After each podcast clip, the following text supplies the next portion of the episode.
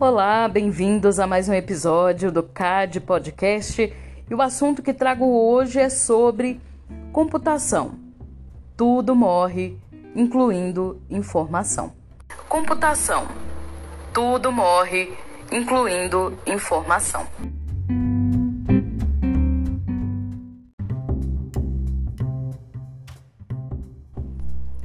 Tudo morre.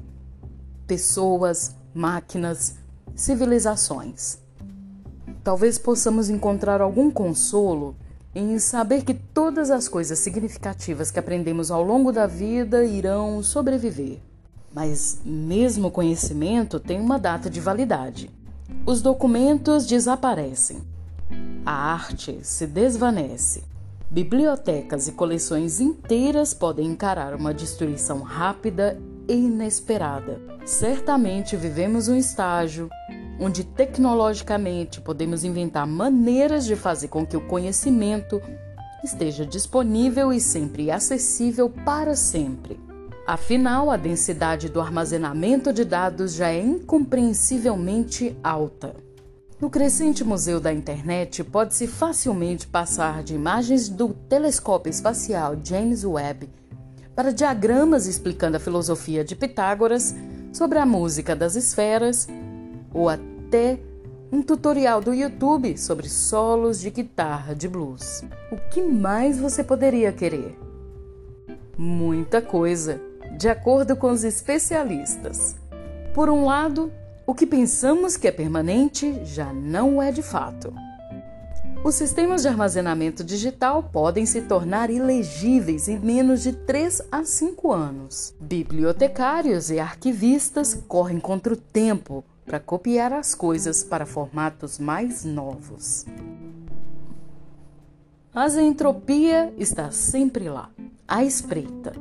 Nossas profissões e nossa sociedade muitas vezes tentam estender o tempo de vida normal, o máximo de tempo possível, por meio de uma variedade de técnicas, em uma manobra para tentar atrasar a maré da entropia, diz Joseph James, professor associado da Escola de Informação da Universidade de Washington, nos Estados Unidos. Para complicar a situação ainda mais, os arquivistas se deparam com uma enxurrada de informações sem precedentes.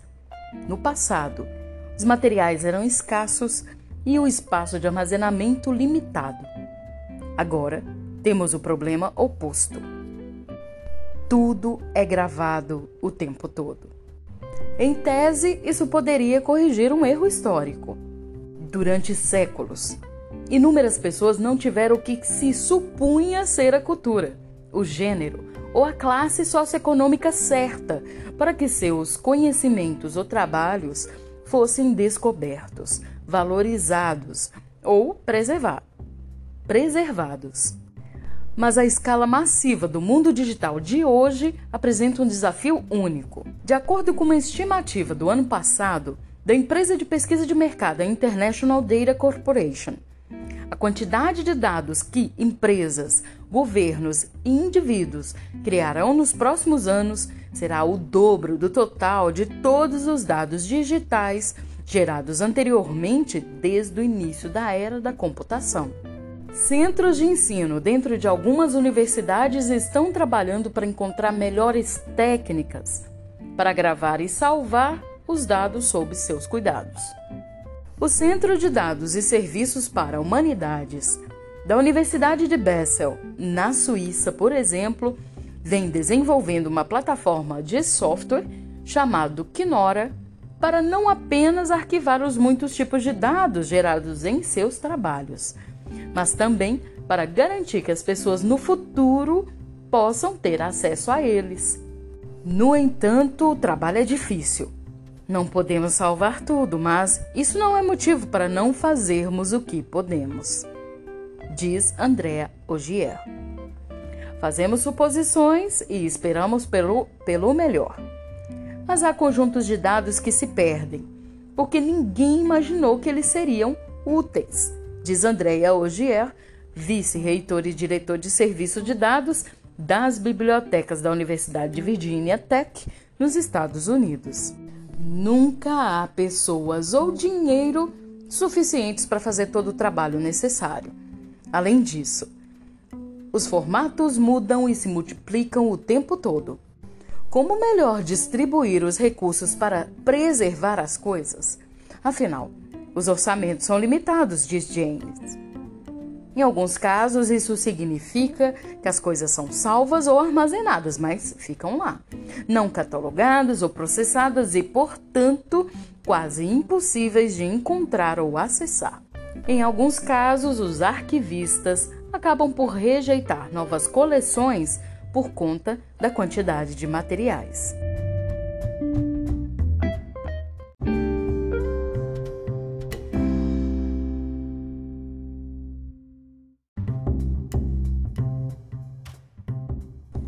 Os formatos usados para armazenar são transitórios. A NASA, por exemplo, guardou cerca de 170 fitas de dados sobre poeira lunar coletadas durante a era Apollo. Quando os pesquisadores quiseram usar as fitas em meados da década de 2000, não conseguiram encontrar ninguém com a máquina IBM 729 Mark V da década de 60 necessária para ler os materiais. Com ajuda, a equipe acabou encontrando um, um, aparelho defeituoso no armazém do Museu Australiano de Computadores. Alguns voluntários ajudaram a reformar a máquina. Softwares também têm uma data de validade. Ogier se lembra de ter tentado examinar um antigo arquivo de planilha do programa 4 Pro apenas para descobrir que não havia nenhum software de fácil acesso capaz de abri-la. Houve tentativas de programas resistentes ao futuro.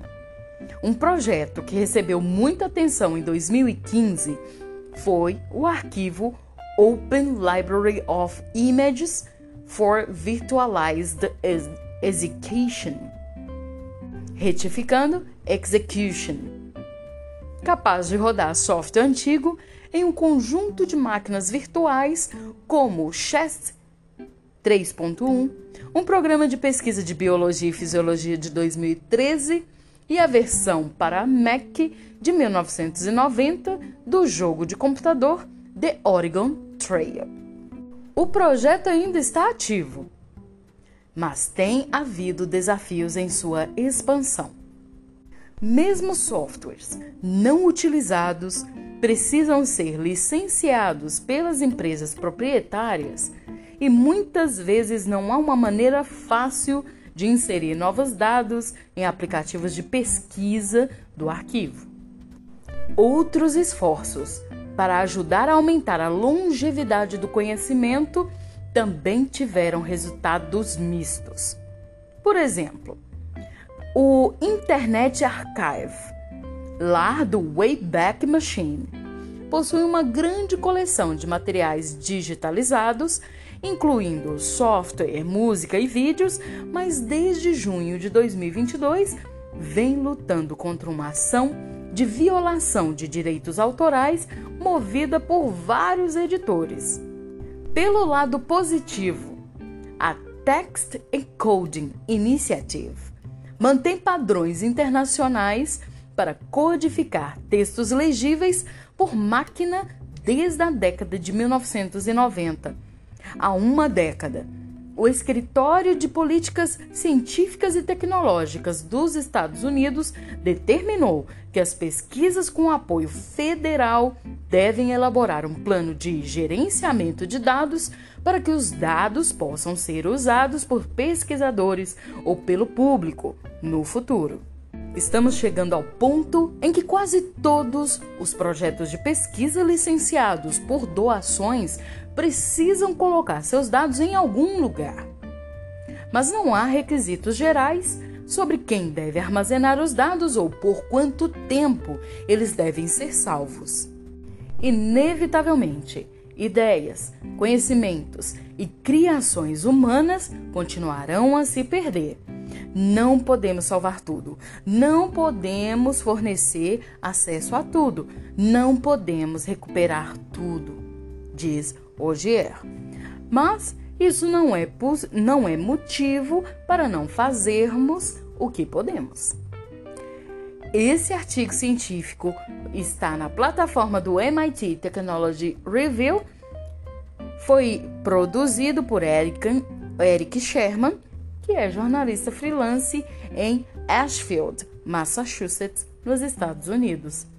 Eu sou Camila, sou estudante graduanda de Ciência de Dados e Análise do Comportamento e espero você com suas sugestões, dicas e comentários sobre o que você já sabia sobre essa grande expansão, essa grande coleta em grandes volumes de dados.